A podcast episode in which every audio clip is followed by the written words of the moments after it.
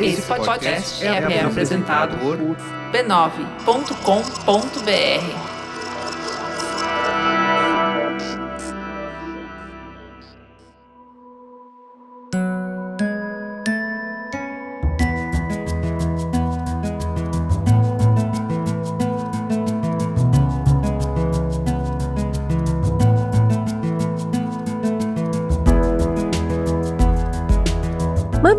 e mamiletes, em tempos tão desafiadores, o descanso se faz mais que importante, ele é essencial. Pôr o pé na grama, entrar na água do mar, do rio, da lagoa, da cachoeira, da mangueira no quintal.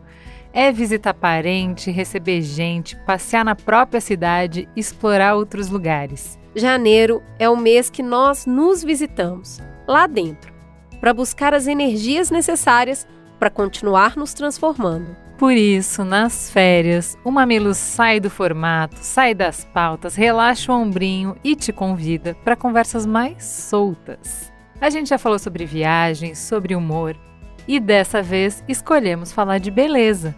A beleza que cuidamos por dentro para se reverter por fora. Como a gente se vê diante do espelho e como isso tem potencial de promover mais felicidade solta os cabelos, deixa o sol beijar seu rosto e bora ouvir como a gente pode ampliar o nosso conceito de beleza, reconhecendo a beleza em diferentes mulheres. Eu sou a Cris Bartz. Eu sou a Juva Lauer e esse é o Mamilos, Férias de Verão de 2021.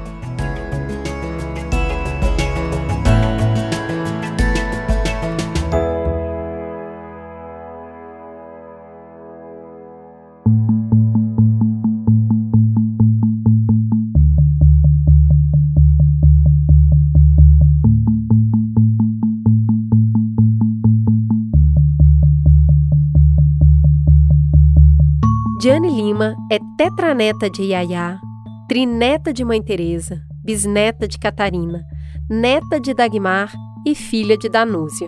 Toda essa raiz, ancestralidade e orgulho da própria história se reverte na própria Diane. Já seria fascinante o suficiente dizer isso sobre ela, mas para conhecer essa beleza toda, é melhor deixá-la mesmo se apresentar. Diane, conta para os nossos ouvintes quem é você na fila do pão?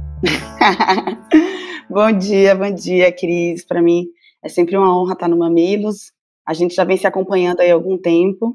E para quem não me conhece, eu sou baiana, sou uma curadora independente, pesquisadora, também escritora, e venho desenvolvendo ao, longo de algum tempo um, alguns projetos é, relacionados ao que eu venho chamando de uma prática curatorial em perspectiva decolonial.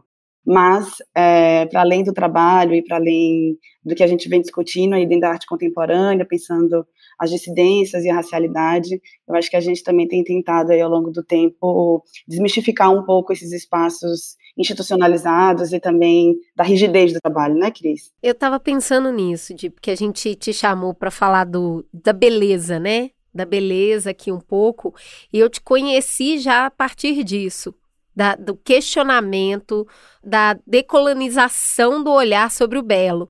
Então, te conheci em 2015, quando você já estava ali no No Brasil, que é uma plataforma, e estava já questionando a beleza com a campanha que, meio sem querer, né? Foi muito orgânico o que aconteceu. Deixe o cabelo da menina no mundo. Sim. Tem um TED lindo da Adi falando sobre isso, mas eu queria que você contasse para as pessoas um pouquinho o que, que era esse movimento lá em 2015, porque hoje é mato, né? Você foi uma das percussoras de falar sobre isso. O que, que foi de onde surgiu? Porque eu acho que isso já começa a contar para a gente um pouquinho essa perspectiva de beleza que você tem.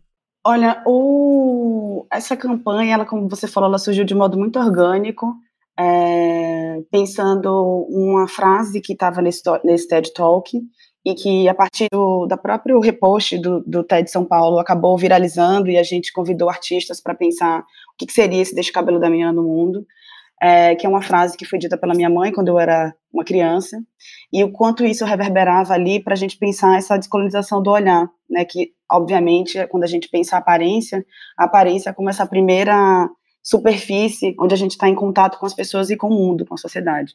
Eu acho que o Deixa o Cabelo na Menina no Mundo, eu acho que ele acabou se tornando muitas coisas, é, pensando um alargamento da minha visão enquanto profissional, também de pensar o momento que eu estou vivendo hoje, né? O que é que significa esses padrões de beleza, é, sobretudo quando a gente pensa também para além de um, de, um, de um lugar, Cris, onde uh, o corpo da mulher é sempre centralizado e limitado e encerrado.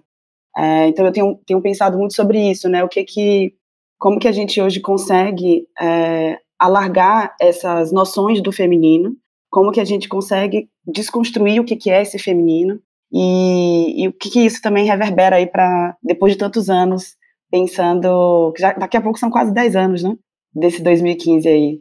Né? Olha isso, é tempo, eu adoro isso, porque eu tenho tido a oportunidade recente de falar: nossa, eu conheço há 10 anos, eu conheço há 8 anos. E é interessante porque você se sente construindo trajetória. Eu tenho o privilégio de ter a minha trajetória atravessada por mulheres muito empoderadas e cada uma delas me ensinando um pouquinho. É, ontem mesmo. Bom, esse programa tá, tá, no ar em janeiro, mas foi no Prêmio Multishow que aconteceu em dezembro, quando a Jussara Marçal foi agraciada com a premiação. A produtora que subiu no palco é minha amiga há 15 anos. E ela foi uma das mulheres que mais me inspiraram a ter coragem, a Mariana Mansur. Eu nem sabia que era possível ser a Mariana Mansur no mundo. Aquela mulher livre que andava, beijava quem queria, saía para onde queria, viajava para onde queria. E eu olhei para aquilo e falei, gente, isso existe. Eu morando lá em Belo Horizonte, perto da família, eu falei, olha, talvez eu queira, queira experimentar um pouco. E a Mariana me mostrou um pouco desse mundo, igual você, Diane, me mostrou um pouco desse lugar de eu existo da forma que eu sou. Então, quando o Deixa o Cabelo da Menina no Mundo apareceu, eu estava justamente na transição do cabelo, de ter parado de alisar. Eu tenho, eu não, nem sabia como é que o meu cabelo era na real, sem progressiva, sem botox, passando por todo aquele estranhamento, porque eu saí do liso perfeito para o cacho perfeito. Eu saí de um tipo de uhum. controle e eu fui para outro tipo de controle. Eu ficava assim arrumando infinitamente esse cabelo que para mim eu já tinha deixado livre porque ele não podia ter frizz, porque ele não podia ter um fio solto, porque... E aí aquilo estava me estressando tanto quanto antes. Uhum. E quando eu vi é, a, essa conversa, ela, ela, de novo, igual a Mariana me entregou um pouco de coragem, essa conversa também me entregou um pouco de coragem através das suas palavras, porque o seu cabelo, ele está no mundo de um jeito muito potente. O seu cabelo, ele te apresenta, né, Diane? O seu cabelo, ele explica para o mundo quem é você. Sim. Então ele, ele é mais do que o seu. Ele é uma ferramenta de identidade sua. Com certeza. Como é que foi para você olhar essa identidade, reconhecer essa identidade? Eu sei que você vem de uma ancestralidade feminina muito forte, de empoderamento, mas você com você mesma e com esse mundo que não estava preparado para entender esse cabelo, como é que foi uhum. esse processo interno? Cris, você sabe que eu, eu volto e meio penso um pouco nessas nesse passado e eu eu acho que às vezes para mim foi tão era tão parte do que eu era que eu não, eu não consigo eu, bom eu quando eu tinha 16 anos é, eu passei eu tava com o cabelo alisado e meu cabelo tinha seis cores e quando eu falo hoje para meus amigos, meu cabelo já teve seis cores, com uma franja meio emo e tal. Eu falei, gente, eu não sou tão novinha mais assim, né? E daí, quando essa tinta e esse alisamento ele foi saindo, é, o meu cabelo já veio, já ficou, já ficou black natural. E aí daí eu vim, enfim, pensando como que ele ia ficar, como ele ia ficar. A partir disso ele só cresceu. Então o meu cabelo assim, ele, eu corto ele muito, muito pouco porque ele vai tomando, ele, eu, eu acho que ele vai tendo a sua própria forma, ele vai construindo o seu próprio movimento. E eu acho que naquele momento eu fazia parte, eu sempre brinco, Cris, eu digo assim, eu, eu fui geração, a geração tombamento do meu, da minha época. É. É, porque há uns, uns três, uns quatro anos atrás tinha é, muito forte essa coisa da geração tombamento e tal, e agora já é uma outra coisa. Eu acho que naquele momento a gente já usava as ferram essas ferramentas, como você falou, o cabelo, a, a moda, esse comportamento, a música, as artes de modo geral, como uma forma de expressão dessa identidade. E, eu acho que ali é muito interessante notar quando a gente vai olhando para o passado já conhecendo ele como história, como a gente vai perceber que naquele momento existia, como você falou, algumas pessoas é, que nos ajudavam a construir esse caminho, né? Então, é, por exemplo, eu recentemente estava lendo um texto E eu voltei para algumas obras é, de algumas artistas negras que também estavam trabalhando e também estavam performando questões que passavam pelo cabelo. Então, só para citar um exemplo, tem uma performance da Priscila Rezende, que também é mineira, onde ela é, pega o cabelo dela, ela está ela tá num espaço aberto na rua, e ela começa a, a, o nome da performance é Bombril, então ela começa a usar o cabelo dela como um bombril para arear essa panela, essas a, bacias de alumínio. Então ali, obviamente, ela estava fazendo uma crítica para pensar esse estereótipo e esse é, essa injúria racial quando a gente ouve alguém chamar alguém de cabelo de bombril. E ela, obviamente, ali criava toda uma situação é, muito crítica e também muito profunda, né, muito íntima, para poder pensar essa ressignificação desse elemento cabelo. Então, eu acho que naquele momento havia muitas coisas acontecendo nessa direção, e eu acho que isso vai, como você disse, nos ajudando a desfazer, a ressignificar, a refazer, a encontrar também um lugar próprio é, de expressão, né? Que eu acho que quando você fala seu cabelo é muito você, eu acho que é um pouco sobre isso, né? como que esse cabelo ele acaba sendo um, veículo de expressão mesmo, é, de um modo de pensar, de um modo de ser, de um modo de estar no mundo. Que dia que você olhou para você no espelho e falou assim: Olha como eu sou bonita? Você faz isso? Você se acha bonita? Você consegue olhar para você e olhar para o seu corpo e falar assim: Eu gosto disso? Ai, Cris, eu vou, eu vou me embora daqui, viu? Gente, essa mulher ela não perdoa. Ela só gosta de perguntas profundas. O negócio dela é águas profundas. O negócio dela é revirar você de manhã cedo, entendeu? De manhã cedo na sexta-feira, né? Na sexta-feira, menina, que pergunta difícil. Porque, assim, eu tenho pensado muito sobre a transitoriedade das coisas, sabe, Di? Uhum. Do tempo das coisas, do corpo e da alma estarem no mesmo, em sintonia.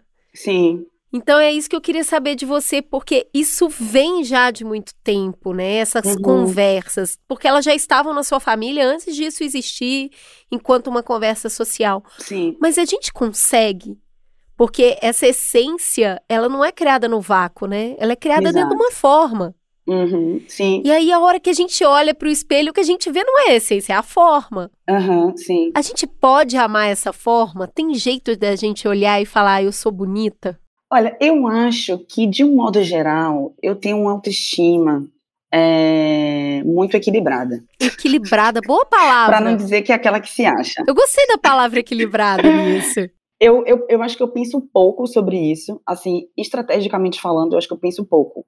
É, então, eu acho que a minha imagem, ela não é uma coisa que está na ordem do dia. É, sabe, assim, eu, eu, não, eu não passo muito tempo planejando o que, que, eu vou vestir, eu não passo muito tempo planejando como eu vou me maquiar, eu não passo muito tempo planejando o que é que eu vou comprar, tudo meu é muito em cima da hora, eu acho que eu sou uma grande fraude nesse sentido. É, tem uma viagem para fazer, ai meu Deus, eu tenho que fazer uma fala, ai meu Deus, eu preciso comprar uma roupa, então eu vou assim, um pouco no fluxo, é, porque eu acho que de fato eu tenho outra, outras prioridades é, no cotidiano que acabam não, não me sobrando espaço para exatamente criar um lugar mais estratégico para pensar esse lugar da beleza. Mas, por outro lado, eu, eu gosto muito de compor. Eu sempre gostei muito de compor. É, então, quando você fala assim, né, você olha para o espelho e você se acha bonita, você acha que. Eu acho que sim, eu, eu não faço isso o tempo inteiro. É, eu, eu, é muito tímido, sabe? É uma coisa um pouco tímida. Assim, eu olho e falo, nossa, bateu tá tudo certo, tá tudo ótimo, essa roupa tá assim, tá tudo no lugar. Eu nunca fui muito, quer dizer, não sei se eu nunca fui muito, mas assim, eu acho que talvez esteja menos, sabe? Ao mesmo tempo, essa pergunta é muito boa porque tem, teve um outro, não sei se eu consigo responder ela desse outro jeito que eu vou contar. É, no, durante a pandemia, eu senti muita, muita, muita vontade. É, na verdade, eu senti muita necessidade de me movimentar, eu imagino, como todas as pessoas e de fazer atividade física e de colocar o corpo de novo dentro de um lugar, é, talvez. Com... Sentir que estava viva, né? Exato, de fazer alguma atividade de impacto e tal. E eu acho que naquele momento aquilo tinha muito a ver com autoestima. É, de estar tá sentindo muitas dores no corpo porque estava se movendo muito pouco, de ter também é, é, ganhado alguns quilos a mais. Eu acho que todo mundo também passou, não todo mundo, né? Mas eu acho que algumas pessoas com quem eu conversei passaram um pouco por isso, por esse sedentarismo absoluto é, que foi compulsório, né, não foi algo que, que a gente de fato escolheu, mas na, então naquele momento eu eu falei, não, eu preciso fazer alguma coisa por mim, porque eu não estava me sentindo bem. Então, assim, eu não tinha roupa é, adequada, eu não tinha o tênis adequado, eu não tinha. Mas, assim, eu, precisei sair de manhã cedo, quase seis horas da manhã, para caminhar, é, enquanto tivesse menos gente na rua possível e, faz, e, me mover. Então, eu acho que ali é, tinha alguma coisa dessa estima que estava, talvez, em desequilíbrio, é, na direção, não exatamente só de uma forma ou de um padrão, mas eu acho que tem o que tem me preocupado desde sempre, eu acho que também sempre passou pelas nossas conversas, é a relação com a, com a saúde mental e com a saúde física. Então, eu acho que para mim, tá em movimento, tá, tá fazendo atividade física, olhando para esse espelho e se perguntando se está tudo bem, se você está se sentindo bem consigo mesmo, eu acho que tem a ver um pouco mais com essa saúde mental, sabe? Do que de fato com uma coisa é, para fora, assim. Puramente estética, né? Sim. Mas assim, de esse caminho do, do belo, ele permeia não é só o seu corpo e a sua vivência desse corpo no mundo, é também sua profissão. Sim. Nosso segundo encontro foi em Inhotim, eu acho que em 2017, se não me engano, Sim, quando aconteceu verdade. um movimento em Inhotim e eu fui para uma experimentação que você estava promovendo lá, uma reflexão artística que você estava promovendo embaixo de uma árvore, uma coisa super transcendental. Sim, foi lindo. Foi incrível foi aquele encontro. E aí o que acontece é que você foi trabalhar com arte e com curadoria. Sim. E o curador de arte é, é aquele que diz isso é belo. Uhum. Vamos apreciar de alguma forma. Isso aqui tem algo que merece ser apreciado. E esse curador, ele, ele tem o dever difícil de falar isso aqui não merece muito ser apreciado não. Vamos para esse. Então é aquele que vai escolher curar aquilo que a gente deve promover um tempo de reflexão em cima, porque ele suscita através do belo. Como que é esse papel de muito mais é, entender, colocar para o outro, para o mundo, uma, um processo de curadoria, de dizer o que, que é belo? Ó, eu, vou te- vou te- eu vou responder essa pergunta, mas eu vou responder a que você começou a, a, a- a primeira parte da sua fala. Porque quando você diz, né, assim, também a figura do curador e da curadora. É, e é muito interessante, Cris, porque eu comprei essa imagem da curadora. É, nos primeiros anos aí da minha carreira, eu comprei muito essa imagem. E era muito esquisito, porque eu sempre gostei de determinadas coisas, então eu sempre gostei de, de, de me vestir de modo mais minimalista, é, meu cabelo sempre teve esse volume, eu sempre gostei de uma maquiagem mais clean e tal.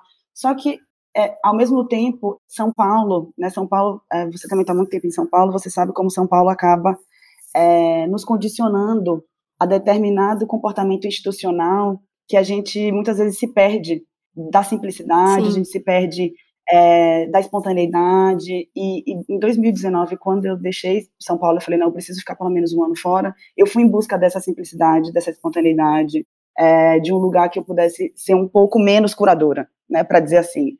Porque em São Paulo é impossível, né? A gente, é, como eu não, não tenho uma família em São Paulo, nunca tive uma família em São Paulo, as minhas relações eram todas baseadas no network do trabalho. Sim. E, e aí foi muito interessante, porque pensando essa relação da imagem, tem um artista que eu trabalho desde 2016, que é a Caxiel Vitorino Brasileiro, e aí em algum momento a Caixa virou para mim e falou, ô Diane, a Caixa é de Vitória, Espírito Santo, ô Diane, escuta, por que, que você só veste preto, branco e cinza? Olha E aí eu parei, assim, olhei pra ela e falei, o quê, mulher? O que, que você tá falando? E foi muito chocante, porque ela fez uma revelação é, que não era algo de fato novo pra mim, mas o modo como ela fez, o momento que eu estava vivendo, tudo isso é, me fez pensar nessa cartela de cores que eu estava usando e o que isso tinha a ver com essa sobriedade, com essa necessidade de se enquadrar dentro de um espaço, é como é esse espaço curatorial, institucional, dessa figura da curadora, do curador.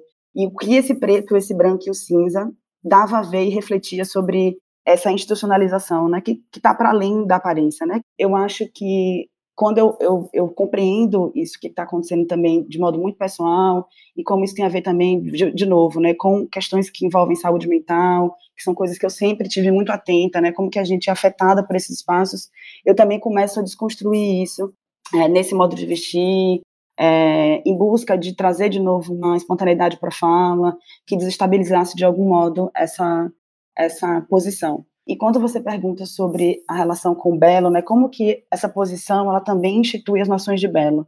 Eu acho que tem uma coisa para mim que precede a, a curadoria, como, tal como a gente conhece, ou a curadoria que pensa aí uma arte é, extremamente ocidental e, e eurocêntrica, é, é, que quando a gente fala em, em eu não sei se exatamente eu estou interessada no belo, mas eu estou acho que mais interessada em desconstruir o que, que foi é, de modo muito hegemônico instituído como belo. Então isso traz toda uma abertura para que tudo que era considerado é, feio, tudo que era considerado não bonito, tudo que era considerado é, fora de um padrão, isso aí estou falando dentro da arte, possa ser reivindicado, né, possa ser é, de algum modo questionado e desafiado.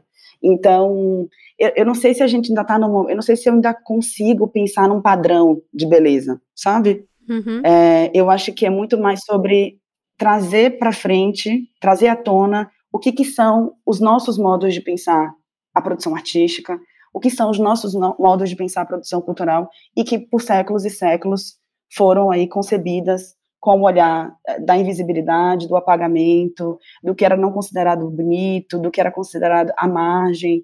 É, e eu acho que isso abre espaço para outras uh, para outros modos de, de expressão. É, eu acho que são é, e é sobre eles que eu acho que a gente está agora olhando, se debruçando, sabe? Quando a gente está falando desse lugar de estabelecer o que é belo, para a gente, num olhar muito pessoal, é importante a gente entender que a gente está dentro de um sistema, né? Quando você está falando é, de São Paulo, por ser uma max cidade, né, uma megalópole, onde as relações de trabalho estão presentes na maior parte do tempo, esse essa forma como você se apresenta é sempre uma forma quase CNPJ, né? É quase sempre uma forma Sim. profissional, todas as relações a primeira pergunta é o que você faz. Sim, inclusive eu sempre, as pessoas perguntavam se você conhece fulana? Eu falei, conheço a pessoa jurídica, não conheço a pessoa física. Eu sempre brinquei falando isso. Achei interessante você comentar, pois porque é. é muito isso, São Paulo. Eu sempre tive essa impressão, porque antes de morar numa, numa cidade que dita esse ritmo, né? Eu tenho amigos que eu não sei o nome, né? Eu tenho amigos de, de Belo Horizonte, assim, de infância, que eu não sei o nome, porque é o apelido. Então, assim, se eu não sei o nome, que sal que a pessoa faz? Uhum. As conversas giram em torno de outra coisa. Mas quando a gente volta para esse lugar que é muito ditado pelas relações de trabalho, a forma como você se veste, o cabelo do jeito que tá, a bolsa, o sapato, ele fala muito sobre o que você faz, né? Quem é você na uhum. fila do pão. Uhum. A estética chega antes. Sim. Eu tenho, eu tenho pensado pequenas, é, pequenas peraltices nesse processo, sabe? Outro dia eu fiz uma coisa absurda. Você não vai acreditar no que eu vou te contar. Eu estava com a unha do pé sem fazer e saí sem sandália, saí de sandália, sabe? Falei, o quê? Eu sou, eu sou revolucionária. Eu vou sair de sandália com, esse, com essa unha aqui mesmo, que tem uns três meses que não vê uma manicure. E aí eu comecei devagarzinho saindo na rua, entendeu? Falei assim, ai meu uhum. Deus do céu, vamos lá, vamos, me, se segura. O total de, deixa eu contar aqui, o total de zero pessoas olhou pro meu pé e tava vendo se a minha unha tava sem, sem fazer, uhum, entendeu? Sim, um total, sim, assim, sim. de zero pessoas. O, eu, eu fiz isso, na verdade, essa grande brincadeira, que na verdade tem um pouco de verdade, para entender se eu conseguia sustentar o incômodo. Uhum, sim. De saber que eu estava ali de um jeito que normalmente eu não me colocaria. Uhum. Eu queria, que, eu queria te perguntar se você faz o esforço de sustentar algum incômodo, sabe? De fazer que não era bem isso, mas que você tá fazendo porque você entende que para romper você vai ter que sair uhum. do lugar, você vai ter que se incomodar, você vai ter que ver se você dá conta. Fazer esse uhum. teste. Você já fez alguma coisa desse tipo? Cris, eu acho que eu faço isso o tempo todo. Sabe, eu acho que não, não estrategicamente falando, não consciente, assim, não consciente, eu quero dizer, acho que isso não passa por um é, por uma ação tão bem planejada. Desde que eu voltei aqui para Salvador, é, que, é, que, é um outro guarda-roupa, né? É um outro código. É, assim que eu me mudei para cá, eu tava me sentindo uma pessoa mais, assim, fora, assim, querida, você realmente está fora, você não sabe nada do que está acontecendo, você não conhece uma gíria, você não conhece nada do que tá, o código de, de vestimenta dessa cidade, o dress code, você está fora. E ao mesmo tempo, com aquelas roupas todas muito sérias, é, né, porque São Paulo a gente se cobre muito, olhava pro meu guarda-roupa e falava, gente, eu tô me vestindo, que, que, sabe quantos anos eu tenho, por que, que eu tô me vestindo desse jeito, por que, que eu não tô me permitindo vestir cor, por que, que eu não tô me permitindo outras combinações, né, usar tanto como eu já usei. E, e, eu acho que quando eu cheguei em Salvador eu tomei muito esse baque, porque assim, não existe você estar tá de tênis, de sapato fechado o tempo inteiro em Salvador. Então assim, o chinelo havaiano é uma regra, a unha sem fazer, ela também é uma regra, né, de um modo geral, quando você anda pela cidade. Eu lembro que em São Paulo, assim, para ir pro mercado de chinelo havaiana era tipo assim, isso sim eu fazia, me desafiava, eu falei, não, eu vou de chinelo, e óbvio que todo mundo, eu, ach, eu ao contrário, eu achava que todo mundo olhava para mim, porque assim, como assim você tá andando de chinelo havaiana no domingo de tarde? E eu pensava, mas como assim é domingo de tarde? Eu não estou andando de chinelo havaiana, sabe? Então, eu acho que esses assim, teve um outro dia também em São Paulo que foi muito interessante, que eu, era uma sexta e eu vesti toda de branco. E assim, São Paulo, ela é de fato cinza e todo mundo vestindo muito preto. Tinha inclusive um bar na Vila Madalena, eu me lembro que todo mundo usava preto nesse bar. Era tipo uma coisa de louco. E eu cheguei toda vestida de branco. Então, eu acho que criar esses ruídos nesse código social, criar esses, estranhamentos, acho que foi uma coisa que sempre passou pela minha, pelo meu comportamento, pela minha forma de expressão no mundo. É, eu acho que hoje eu tenho tentado também é, seguir, assim, rompendo um pouco com é, essa desconstrução dessa geografia do feminino, né? Como que a gente desconstrói essa geografia que está tão bem planejada, tão bem articulada, como você falou, né? Eu não posso sair na rua sem minha unha sem fazer. Assim, quem te disse isso, né? Que você não pode ficar três meses sem ir na manicure. Então, eu acho que, assim como esse exemplo que você traz, é, tão bem é, friccionado aí, eu acho que eu tenho também tentado fazer isso de muitos modos, é, seja com comportamento, seja com o jeito de andar, seja com o jeito de vestir, é, de fato pensando em um lugar de dissidência que retire, né, essas nomenclaturas e retire esses, essas formas tão enrijecidas que a gente aprendeu aí, a duras penas. É bem interessante esse processo. Eu lembro há muitos anos atrás, eu estava escutando um podcast que chamava O Nome Disso é Mundo, e ele conversava com pessoas brasileiras que foram morar em outros lugares do mundo e como elas viviam lá. E uma dessas experiências, ele conversou com uma menina que morava no Afeganistão e trabalhava com marketing. E ela andava de burca lá. Faz parte da cultura e ela estava disposta a fazer isso e as pessoas não cumprimentavam ela, ela sentia que tinha uma discriminação. E aí ela ficava, gente, como é possível se eu estou igual a todas as outras? Não está aparecendo nada.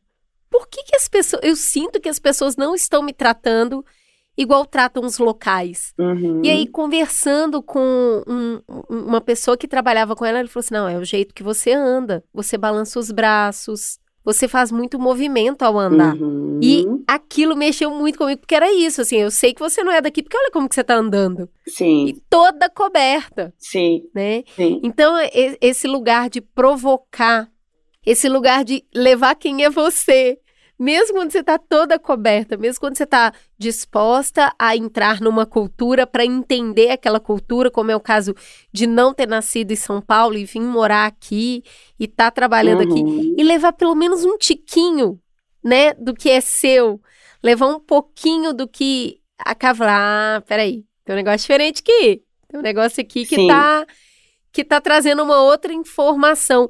E a gente tem muita oportunidade de fazer isso como mulher, né? Porque a gente tem uma disponibilidade de signos uhum. gigante. Me conta alguma Sim. coisa aí que você já falou assim: olha, hoje eu vou porque eu quero incomodar. O que, que você já colocou, o que, que você já usou de signo para entrar nesse lugar e provocar um ruído a partir de quem você é? Você sabe que sua fala me lembrou, uma, me, me, fez é, pensar aqui numa conexão sobre a ideia de verdadeiro e falso. Porque como que essa, essa apresentação, né, esse código visual que a gente se expressa através do vestuário, através desse comportamento, através do cabelo, do modo de caminhar, ele vai aí gerar noções de verdadeiro e falso. A gente estava falando de arte, né, de, de, padrões de beleza, de como esse belo é construído, mas quando a gente pensa, por exemplo, a cultura afro-brasileira e a produção artística é, afro-brasileira, o que, que a gente vê é que a noção de belo e de feio, ela tá para a noção de verdadeiro e de falso. Se esta obra ela não acompanha é, alguns padrões canônicos, algumas regras, alguns fundamentos, logo ela não é bonita, né? Logo ela não pode ser aí matizada com a noção de belo e, portanto, ela também não pode ser verdadeira.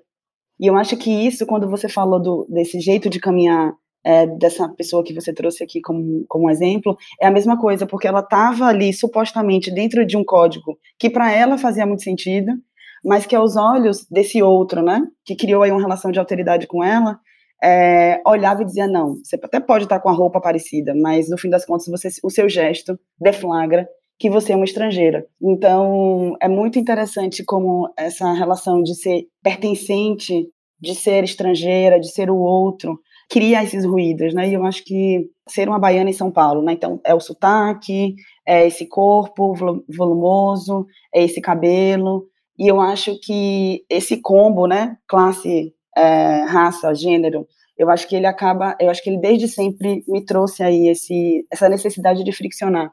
Então, quando eu penso assim, uma coisa que eu trouxe para chocar, eu acho que quando eu abro mão do preto, porque eu me vestia muito de preto nos meus primeiros anos de São Paulo, assim, era preto, preto, preto, preto. E quando eu rompo com essa cartela de cores preto, cinza é, e, e, bege, branco, esse, todos esses tons meio é, um pouco apagados, eu acho que eu faço isso propositalmente para romper alguma coisa. Mas eu vou voltar um pouco atrás, quando eu tinha 16 anos, é, o meu primeiro, eu fiz um curso técnico de estilismo é, no, no, no, Senac, no Senac daqui de Salvador. E eu, eu hoje também vou voltando naquilo, né? Falei, ah, gente, eu acho que eu era a geração tombamento da minha época, porque eu lembro que teve uma, um momento que eu fiz um brinco, que era um brinco de é, bola de Natal. Hum, eu acho que foi o meu, o meu ápice, assim, do, do choque, era andar com um brinco que era uma bola de Natal. Eu fico sempre lembrando disso, assim, eu não tenho nenhuma foto disso, mas eu fico, gente, eu queria muito ver essa imagem de novo na minha frente. Mas é isso, eu acho que o tempo inteiro, assim, você olhar e você pensar esses códigos, é, eu acho que a própria é, quando eu penso assim nesses lugares institucionais a qual eu, eu transito, é, sair dessa cartela de cores, sair de uma de um de uma determinada modelagem, sabe? E de um modo de falar que você tem que sempre estar ali polida, é, controlada, você não pode rir, você não pode expressar. Eu sempre brinco assim, eu falo, gente, a arte contemporânea não gosta de te ver feliz. Uhum. O meio da arte não quer te ver feliz, ele quer te ver triste, sério, carrancudo, mal-humorado, de cabeça, sabe? Porque parece que é proibido você é, se expressar com alegria, é proibido você é, ter qualquer tipo de outro comportamento que não seja esse muito formatado. A gente o tem que produz é o melancólico, né? A seriedade profunda, sabe? Eu falei, não, gente, a gente está aqui para outro tipo de, de, de coisa. A gente está aqui para romper, para friccionar, para desafiar, para pensar a dissidência para pensar esse lugar de violência que, que é sempre imposta nesse lugar de quem é o outro, de quem não é o verdadeiro, de quem não pertence a esse espaço. Me conta uma coisa para a gente encerrar. Eu queria conhecer um pouquinho o que, que você tem de ritual de beleza mesmo, de cuidar da estética, de beleza, que você não abre mão, que te faz muito bem, que você faz aquilo e aquilo te deixa, te faz se sentir mais bonita. Assim, eu vou te ser muito sincera, eu não tenho um ritual. Eu tentei já muitas vezes te dizer assim, Cris, eu sigo alguma coisa à risca, eu, tô, eu, eu vou estar tá mentindo aqui com minha cara mais lavada. Eu comecei a considerar um ritual, é o treino. Então, hoje eu treino com, com, a, com um personal, alguém que está me acompanhando. Eu considero isso um ritual de, de autocuidado, um ritual de produção de saúde, de beleza. Isso tem me feito muito bem, foi o que me salvou durante a pandemia, assim, poder exercitar o meu corpo, poder é, desafiar alguns músculos que eu desconhecia completamente. Ah, não, minto, tem uma coisa que é super importante para mim: o banho. Eu acho que o que me faz muito, muito, muito bem é usar, por exemplo, produtos naturais, sabonetes naturais. Eu, eu tenho é, feito uma pesquisa grande com de pequenos produtores, hum. é, pessoas que fazem, produzem é, em pequenas quantidades e com óleos essenciais, etc. Então eu tenho eu tenho tido um, uma atenção e um carinho muito grande por esse por esse tipo de produto natural, produtos naturais e principalmente saboneteria. Assim, eu acho que é, o banho é o momento onde eu paro para refletir, onde eu escrevo, onde eu reflito, onde eu choro. Eu acho que é um ritual importante e uma ativista indígena, é, pesquisadora muito querida, que é a Jenny Nunes, ela falou uma coisa interessante. Ela disse que o banheiro a arquitetura do banheiro precisa ser melhor vista como fundamental para a nossa para a construção da nossa imunidade emocional. É, porque ela, como psicóloga também, que ela ouve muitos casos de pessoas que vão se refazer no banheiro, que vão se reconstruir no banheiro, que é o, que é o banho, que é aquele momento de intimidade dentro do banheiro que, que faz com que a pessoa pense, reflita e, Olha e ao mesmo tempo é, eu achei muito legal isso, eu fiquei com essa frase na cabeça, assim, dessa arquitetura do banheiro como fundamental para a construção dessa imunidade emocional, e eu tenho, e, e para mim faz muito sentido, assim, o banho é esse momento onde tô, assim, literalmente eu, eu preciso esfriar minha cabeça, então eu vou esfriar minha cabeça, e esses é, produtos naturais, é, principalmente os sabonetes, são, são, é uma coisa que eu tenho ficado muito muito apegada, assim, eu espero o momento de usar um novo, eu espero o momento de conhecer uma marca nova, é, então, acho que isso para mim tem sido importante como ritual de, de cuidado, de beleza. Que legal, eu acho que a gente está muito em sintonia nesse momento. Eu nunca tinha pensado o banheiro dessa maneira, mas o, o banho sempre foi uma coisa é, é, muito importante. Só que ele ganhou. O banheiro e o banho ganharam significados diferentes recentemente. Acho que quando você tem filho, banheiro é um lugar de escape também. É um lugar que você fala assim: eu estou no uhum. banheiro agora. E aí você fecha a porta e você consegue ter um momento seu. Então, eu gostei muito dessa ressignificação de banheiro.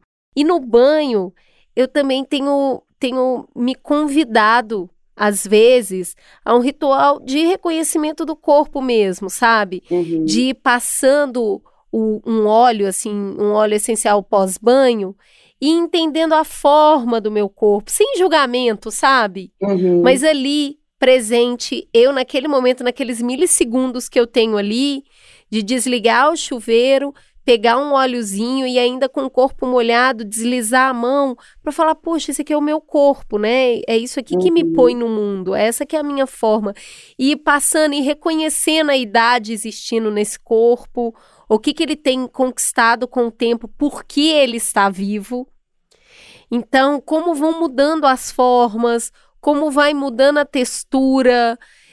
E assim, é, é, um, é um ato ao mesmo tempo de afeto, né? Porque tem cuidado, mas é um ato também de reconhecer a passagem do tempo, o que, que foi uma pandemia no nosso corpo. Uhum. E, e, isso também tem, tem me feito muito bem, assim, nesse momento. E o cheiro é muito importante para mim. É, o, o, cheiro ele me, me leva para muitos lugares, ele desperta muita sensação. Então, o cuidadinho ali com qual óleo vai ser usado, porque qual memória afetiva, o que que ele, o que que ele vai trazer, né? O que que esse cheiro vai trazer mas tem sido um ritual de. Eu, eu chamo isso de beleza, que é reconhecer o belo, né? Uhum. E, e, é muito legal também ter me feito bem isso. Eu quero saber se essa listinha aí de produtores depois vai estar disponível em algum lugar para a gente ver. Não, com certeza. E eu também aceito muitas sugestões, assim, eu estou sempre buscando, querendo saber. E aí, quando eu viajo, eu compro alguma coisa de algum lugar, experimento trago de presente. Eu sempre gosto de também presentear as pessoas com sabonete. Então, às vezes, eu compro assim um monte. Quando vou viajar, agora mesmo eu fui abrir a exposição da Trienal, a gente comprou um monte de sabonete de uma marca aqui de Salvador que eu gosto muito, e a gente levou de presente. É, eu acho que é, que é um. É muito íntimo, né? Assim, eu acho que, é um, são produtos muito íntimos e. É, fico pensando nesse momento de tanta intimidade que é o do banho e do banheiro, como você falou. Você lembrar de alguém, você é, se recordar de alguma memória a partir de um cheiro, é, você se sentir cuidada, né, ou se sentir né, com esse processo de se autocuidar. Eu acho que é muito, muito importante nesse momento que a gente está vivendo, né, Cris? Fundamental. De mais uma vez, é uma delícia te encontrar, porque as suas conversas sempre são muito inspiradoras. Eu sei que você vai voltar em breve, porque quando a gente estiver falando de arte, eu sei que você tem tá começando um projeto aí que vai dar muito o que falar e a gente vai te trazer aqui para contar um pouco mais sobre ele. Por hora, muito obrigada por dividir um pouco da sua beleza comigo e me deixar conhecer um pouquinho mais como que você enxerga esse potencial. Sempre uma delícia falar com você, você é sempre muito bem-vinda no Mamilos. Muito obrigada. Eu que agradeço, Cris. Para mim é sempre uma honra, um prazer estar aqui conversando com vocês. É, espero sim que a gente tenha logo em breve novas oportunidades de conversar e também agradeço aqui toda a equipe de produção é, por esse carinho, por receber a gente sempre tão bem, por tanta hospitalidade. Um beijo, minha querida. Um beijo. Tchau. Tchau.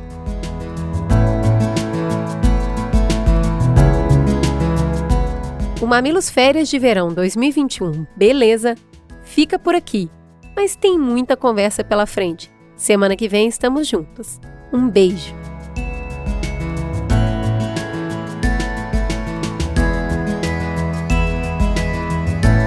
Mamilos é uma produção do B9. Apresentação de Cris Bartz e Juva Lauer. Para ouvir todos os episódios, assine nosso feed ou acesse mamilos.b9.com.br. Quem coordenou essa produção foi Beatriz Souza. O apoio à pauta e pesquisa foram de Iago Vinícius e Jaqueline Costa. A edição é de Mariana Leão e as trilhas sonoras de Andy Lopes. A capa é de Elodângelo. A curadoria dos programas de história é realizada por Deia Freitas. A publicação fica por conta de AG Barros. O B9 tem direção executiva de Cris Bartz, Juva Lauer e Carlos Merigo.